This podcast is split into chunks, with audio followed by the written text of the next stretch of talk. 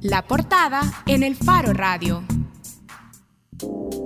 Bien, estamos de regreso en el Faro Radio. Y es que lo estábamos mencionando antes de hacer la primera pausa, estamos a 16 meses, es decir, hasta septiembre de 2019 quedan 16 meses para que cerca de 195 mil salvadoreños acogidos al TPS queden sin este espacio, digamos, o este tratado, vaya, valga la redundancia de nuevo, de protección migratoria. Y la semana pasada el Departamento de Seguridad Nacional de los Estados Unidos ya anunciaba también que el TPS para más de 40 mil salvadoreños también ha sido cancelado. Hondureños. Hondureños, hondureños. Ay, escucharon la voz de... 57 mil. Vaya, miren, ya nuestros invitados están aquí tomando voz. Y en el caso de El Salvador, el gobierno de Honduras y las organizaciones de la sociedad civil que trabajan por defender los derechos de los inmigrantes en Estados Unidos están buscando una solución legal y permanente que termine con la incertidumbre de estas comunidades. Hoy nos preguntamos qué tan probable es que se alcance este tipo de reforma, pero sobre todo nos preguntamos cuáles son las alternativas legales que tienen los salvadoreños, los hondureños y también otras comunidades de latinoamericanos y de otros ciudadanos que viven en Estados Unidos y que necesitan encontrar algún tipo de asistencia para terminar con esta incertidumbre. Y nuestros invitados, a quienes ya estaban escuchando, hoy son Oscar Chacón, amigo de El Faro, que siempre nos recibe llamadas, pero ahora está aquí, está en El Salvador. Gracias, Oscar, por venir.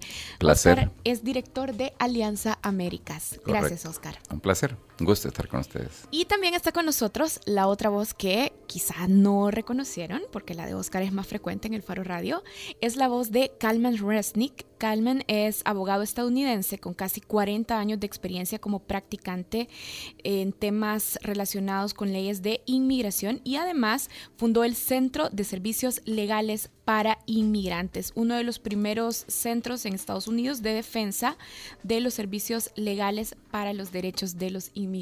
Gracias por venir. Bueno, un gusto estar con ustedes. Calmen, empecemos quizás derribando este mito, porque se podría pensar que los inmigrantes no pueden ampararse a derechos o leyes que los protejan por el simplemente por el simple hecho de no tener un permiso, no ser residentes ni ciudadanos en los Estados Unidos, pero sabemos que esto es un mito, así es que me gustaría que en términos generales planteemos qué disposiciones legales asisten a los inmigrantes en Estados Unidos? Bueno, la Constitución de los Estados Unidos protege a personas los derechos básicos constitucionales. Entonces, el derecho a protección igualitaria de las leyes está, está en la Constitución para todos, incluyendo los indocumentados. También hay muchos otros derechos que tienen los indocumentados. Más derechos tienen las personas que ya han vivido, como la gente con TPS o los jóvenes con estado DACA. tienen más derechos todavía porque tienen protección también por el procedimiento que les dieron estos permisos. Bien, o sea que en términos generales, incluso cuando una persona no tenga, como yo estaba mencionando, permiso de trabajo, aunque no tenga ciudadanía, aunque no tenga permiso de residencia, siempre, si es detenido por un servicio migratorio, por ejemplo, o u otro tipo de instancia, puede buscar diferentes opciones antes de ser obligado a volver a su país de origen. Exactamente. Y lo que es importante entender es que las personas que tienen el estado TPS o los que son 195 mil salvadoreños. Y también los de DACA, que es el permiso que Obama dio a los jóvenes que vinieron antes de los 16 años, son 25.900 con los permisos DACA. Y estas personas no pueden ser deportados a los Estados Unidos si exige su derecho a una audiencia ante un juez de inmigración.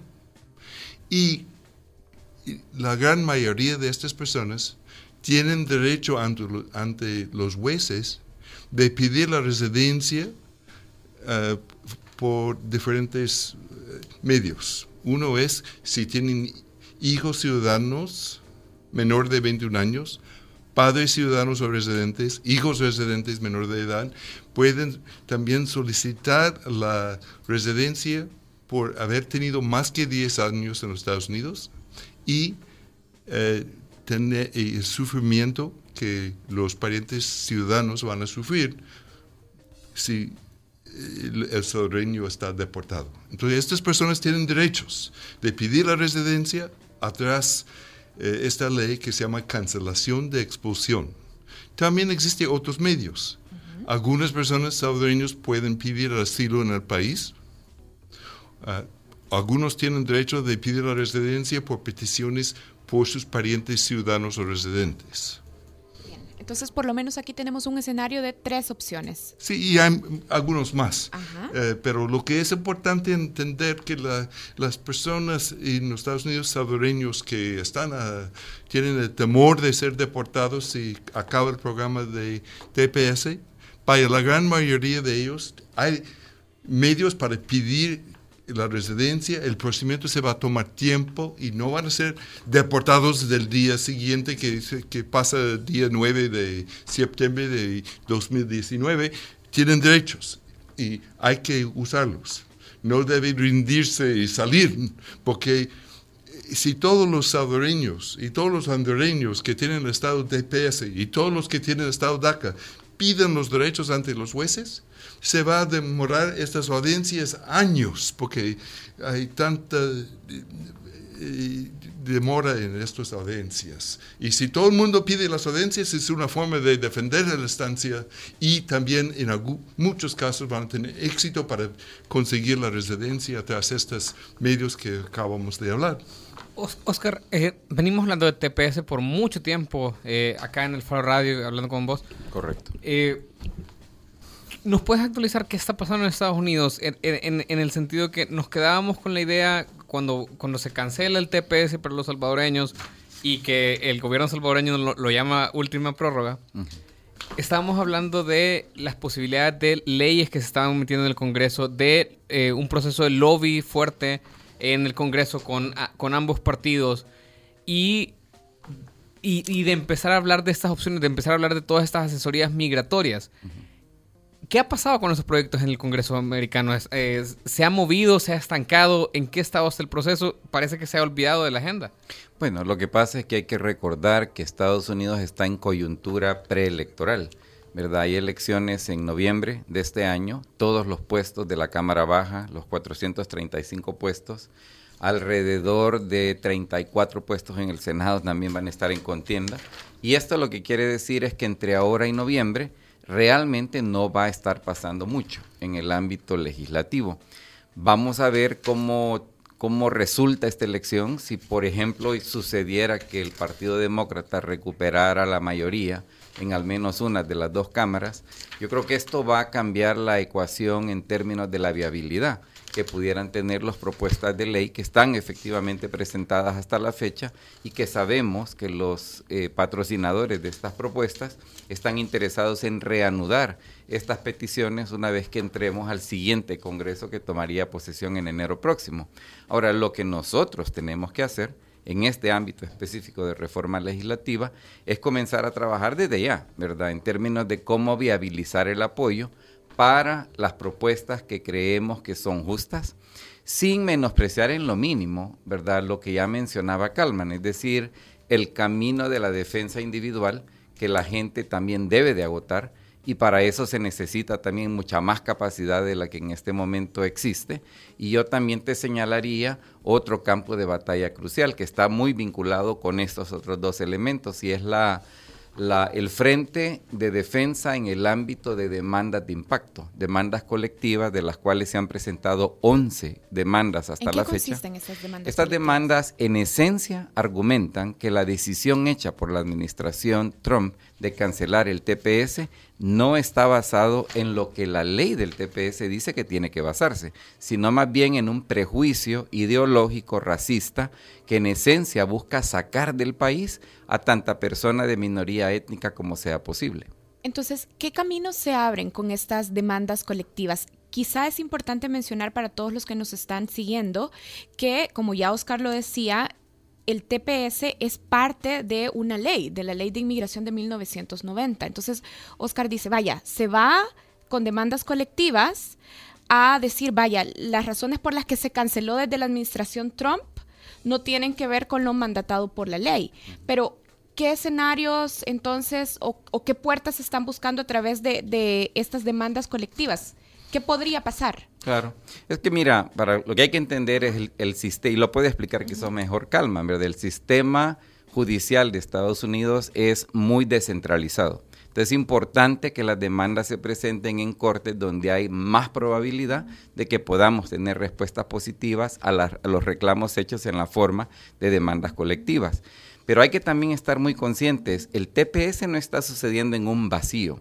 El TPS y el futuro de la gente que se ha beneficiado del TPS son parte de una realidad más amplia. No sé si se dieron cuenta, pero el día de ayer el fiscal general anunciaba en la frontera que toda persona que llegue pidiendo asilo va a ser detenida.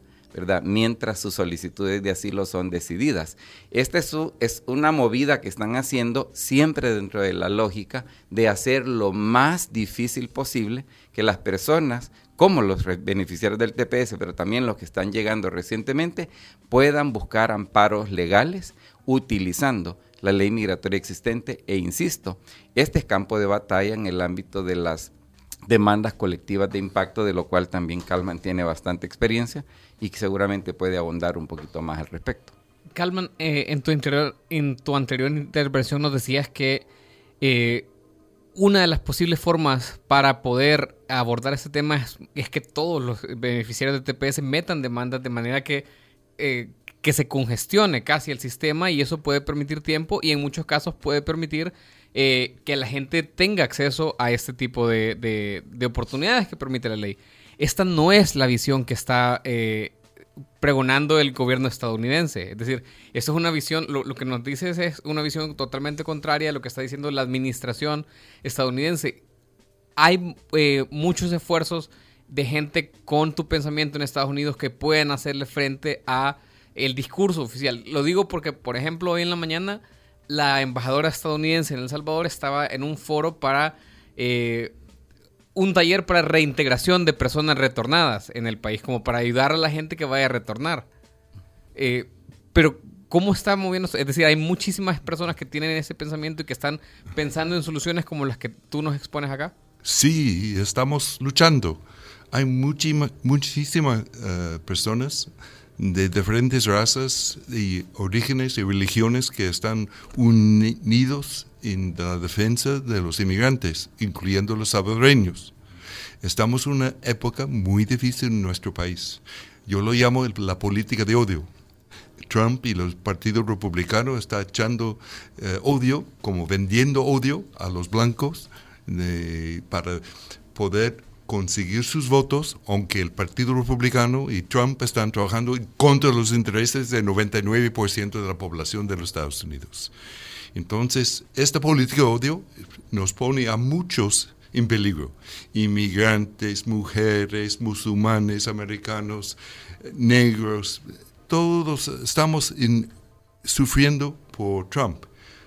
Una de las eh, comunidades más vulnerables es la comunidad inmigrante. Y por supuesto, ya tenemos en los Estados Unidos muchos salvadoreños que están en peligro, muchos hondureños, muchos centroamericanos, muchos mexicanos y gente de muchos otros países. Pero hay eh, una fuerte oposición al gobierno. Ahora. Y la gente no debe rendirse y hacer plan de salir de los Estados Unidos si no, no quieren regresar a Salvador. Deben luchar. Y es la razón que yo he venido con Oscar para que los parientes aquí en El Salvador comuniquesen con sus parientes en los Estados Unidos. No deben rendirse, deben buscar medios de representación legal. Volvamos al escenario de las demandas colectivas.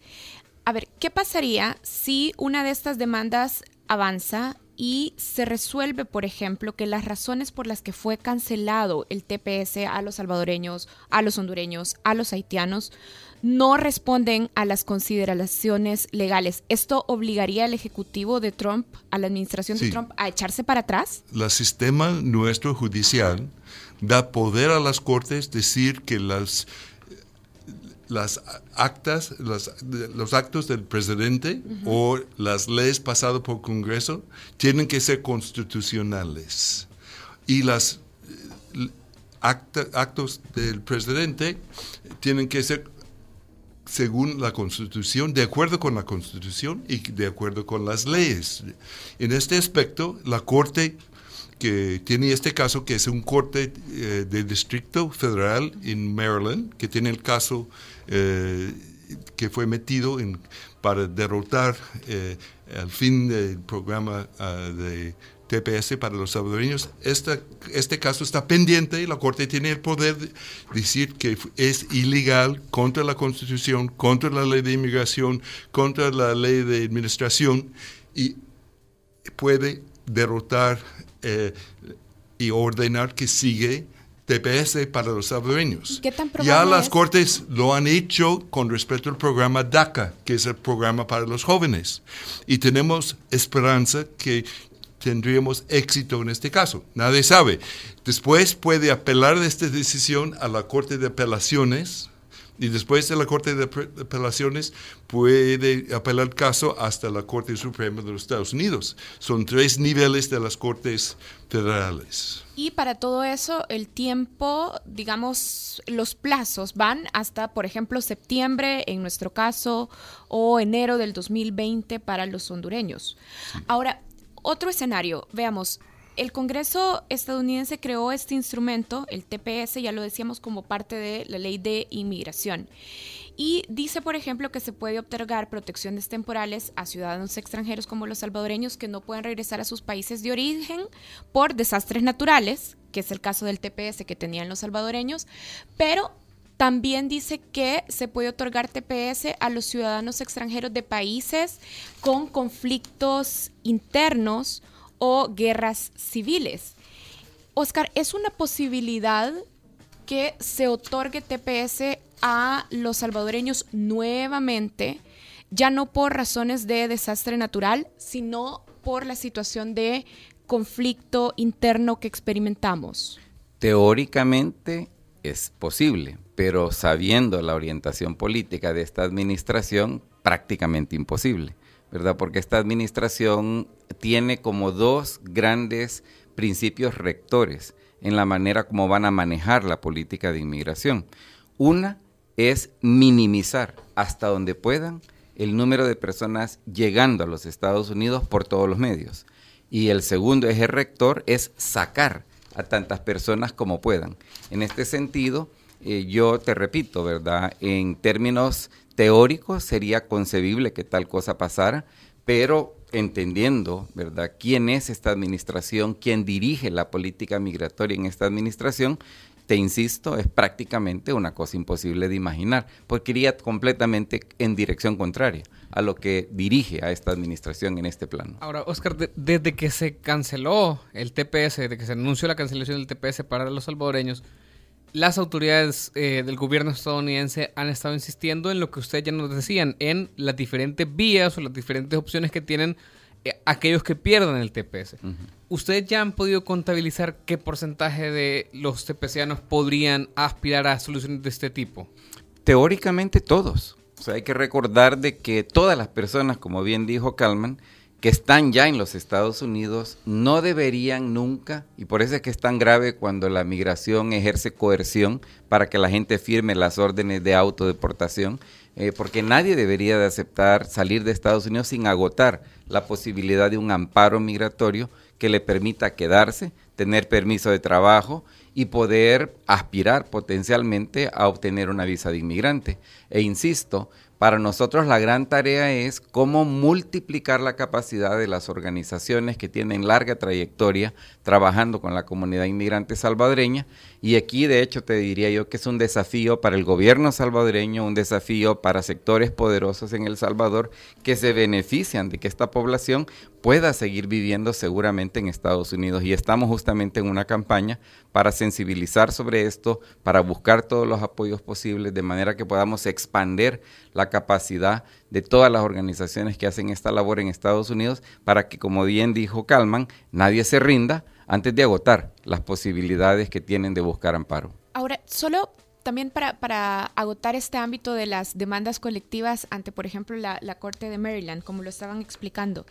Vaya, cuando uno viene a El Salvador, ajá, uno puede hacer el conteo de cuántos años han pasado desde los terremotos del 2001, pero parece evidente que nuestro país no tiene condiciones. Es más, no hace falta venir, creo, hace falta a veces revisar la prensa. Los datos. Ajá, y los datos para cuestionar si realmente, como lo dice la administración Trump, nuestro país está en capacidad de acoger a todos estos ciudadanos salvadoreños que ya no podrían aplicar al TPS.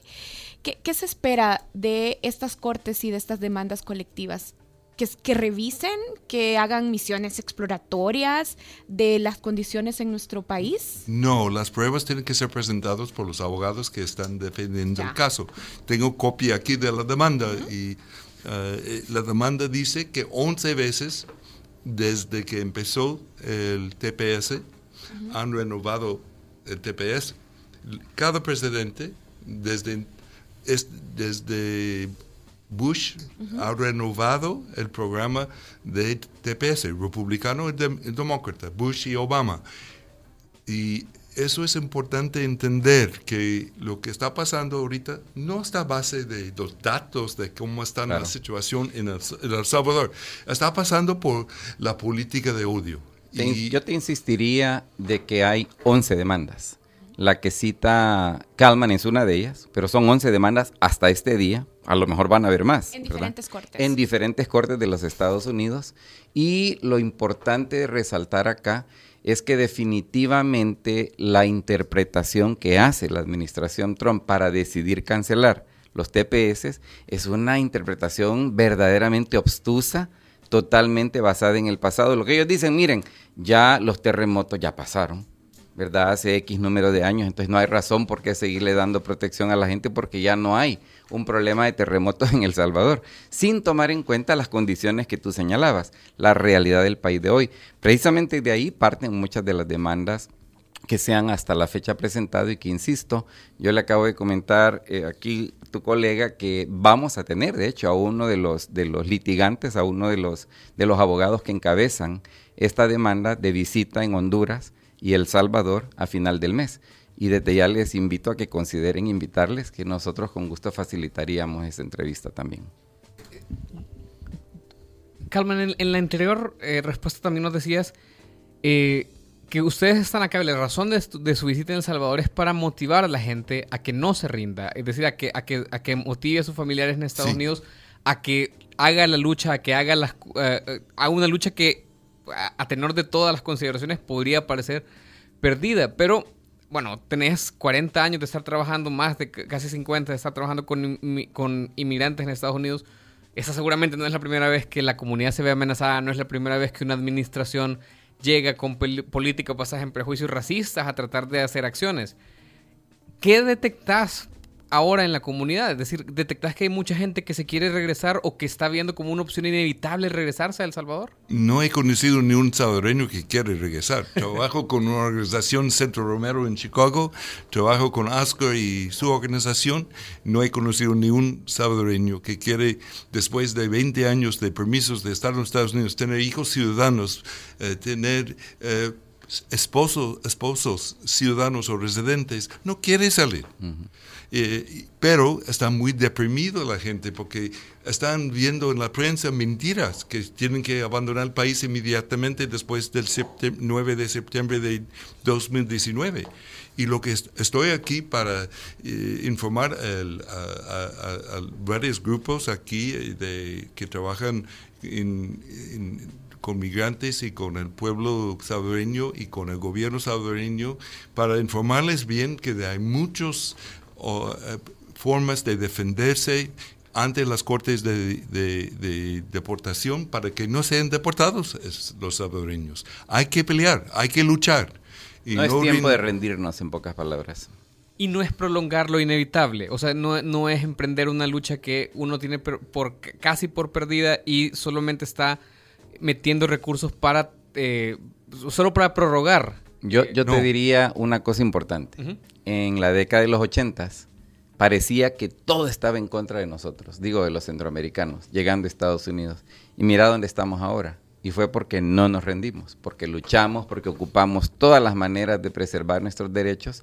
Y claro, hubieron gentes que fueron deportadas, incluso asesinadas a resultado de deportaciones, pero hubo un alto número de ellos que lograron salir avantes.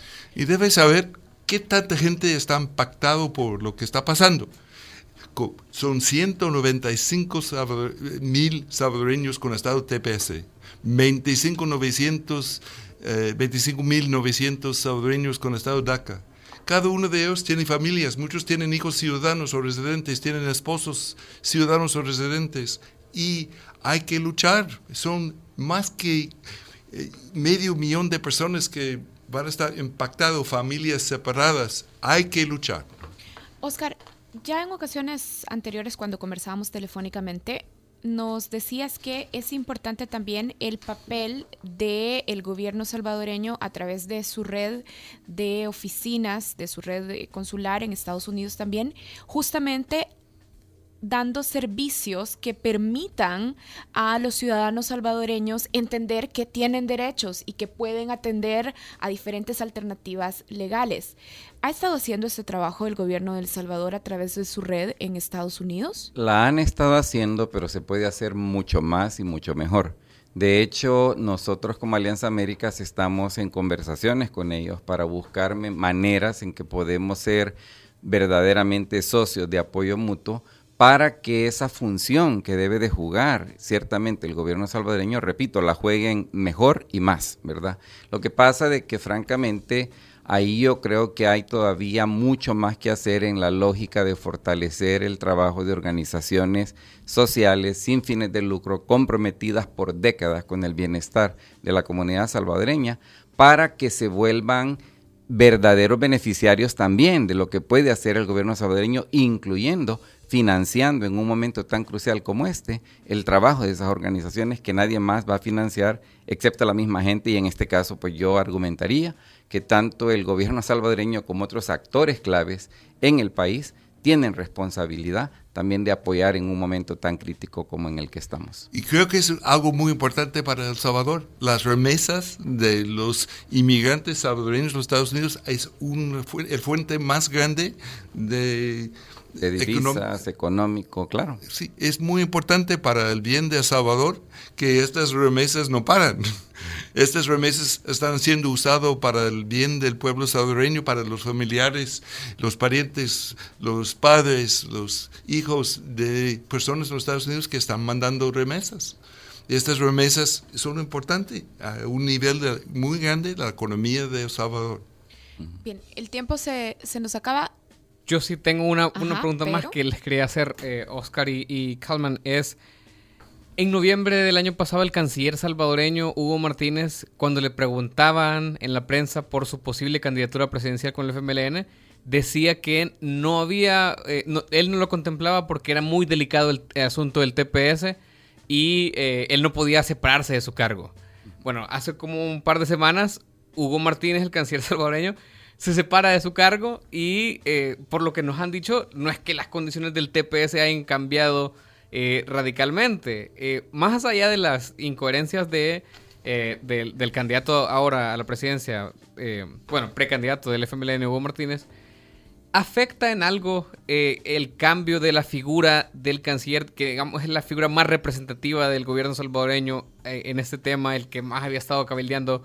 con eh, congresistas y con políticos en Washington afecten algo eh, las negociaciones por el TPS? Honestamente, no. Yo creo de que no afecta. Eh, creo que el rol del gobierno salvadoreño, si bien lo encabezaba Hugo Martínez por el cargo que, ostentaba, no es como el artífice, ¿verdad?, de que este gobierno pueda hacer mucho más o mucho menos. Yo creo que hay otros factores a tomar en cuenta.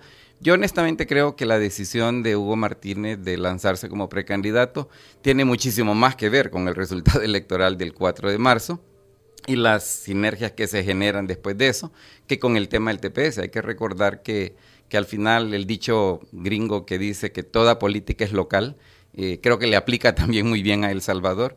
Y yo por lo menos te digo, como director de una red de organizaciones en Estados Unidos que trabajamos en pro de los derechos de los migrantes y el empoderamiento de esas comunidades, nosotros vamos a seguir empujando fuertemente a este gobierno, a la empresa privada, para que hagan más de lo que hasta ahora han hecho.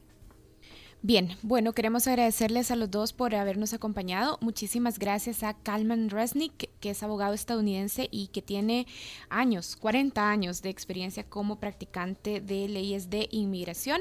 Y gracias también a Oscar Chacón, director de Alianza Américas, una organización que trabaja también en la defensa de las comunidades de migrantes en Estados Unidos. Gracias, a los dos. No, gracias. Gracias. Ha sido un gusto. Bueno, nosotros hacemos una pausa, pero yo creo que es importante, Nelson, destacar esto. Uno, que los amigos, los conocidos, los familiares de los que han estado acogidos al TPS o a otros también salvadoreños inmigrantes en Estados Unidos, comuniquemos eso, que hay diferentes opciones. Y luego que también es importante organizarse, pues. Sí, bueno, es básicamente eso. Lo que expertos en inmigración lo que nos dicen es, traten todas las maneras porque, eh, bueno, no se sabe qué puede pasar. Inclusive, mucha gente te decía, inscríbanse en los programas, eh, porque si el, si el Congreso estadounidense aprueba una reforma pendiente también de los resultados de la elección de noviembre, pues la gente que se reinscriba puede tener una, eh, un beneficio con el hecho de estar reinscrito. sí, creo que el temor es, es la peor opción de todas. Por supuesto. Bueno, hacemos una pausa y ya regresamos. Regresamos hablando de los 20 años de El Faro. Y además les vamos a contar qué vamos a hacer para celebrarlo en el marco del Foro Centroamericano de Periodismo, que es ya casi, en un par de días. Par de días. Ya volvemos. El Faro Radio. Hablemos de lo que no se habla. Estamos en punto 105.